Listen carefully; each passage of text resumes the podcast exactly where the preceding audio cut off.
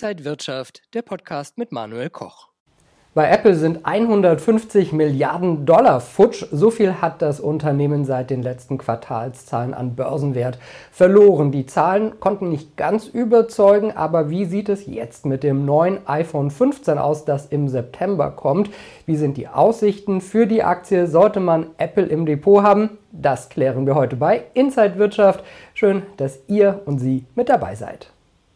Im abgelaufenen Quartal ist der Umsatz ganz leicht um 1,4 Prozent auf knapp 82 Milliarden US-Dollar zurückgegangen. Das war der dritte Quartalzurückgang in Folge und das fand die Börse gar nicht gut. Die Aktie ist seitdem um gut 9 Prozent gefallen.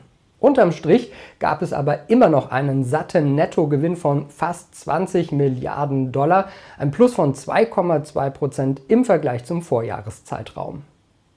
Das wichtigste Produkt ist für Apple ganz klar das iPhone und damit macht man fast die Hälfte des gesamten Umsatzes, also im letzten Quartal fast 40 Milliarden. Trotzdem waren auch die Zahlen leicht rückläufig um 2,5 Prozent. Schauen wir mal auf ein paar andere Zahlen. Die Umsätze mit dem Mac gingen um 7,3 Prozent zurück, mit den iPads sogar um 19,8 Prozent.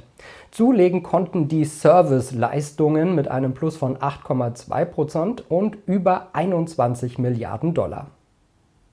Vermutlich am 12. September wird das neue iPhone 15 vorgestellt und es hat natürlich wieder mehr Speicher, eine bessere Kamera und viele andere Neuerungen. So kommt endlich der USB-C-Anschluss, den die EU jetzt ja eh schon fordert. Das zeigen geleakte Fotos aus chinesischen Fabriken.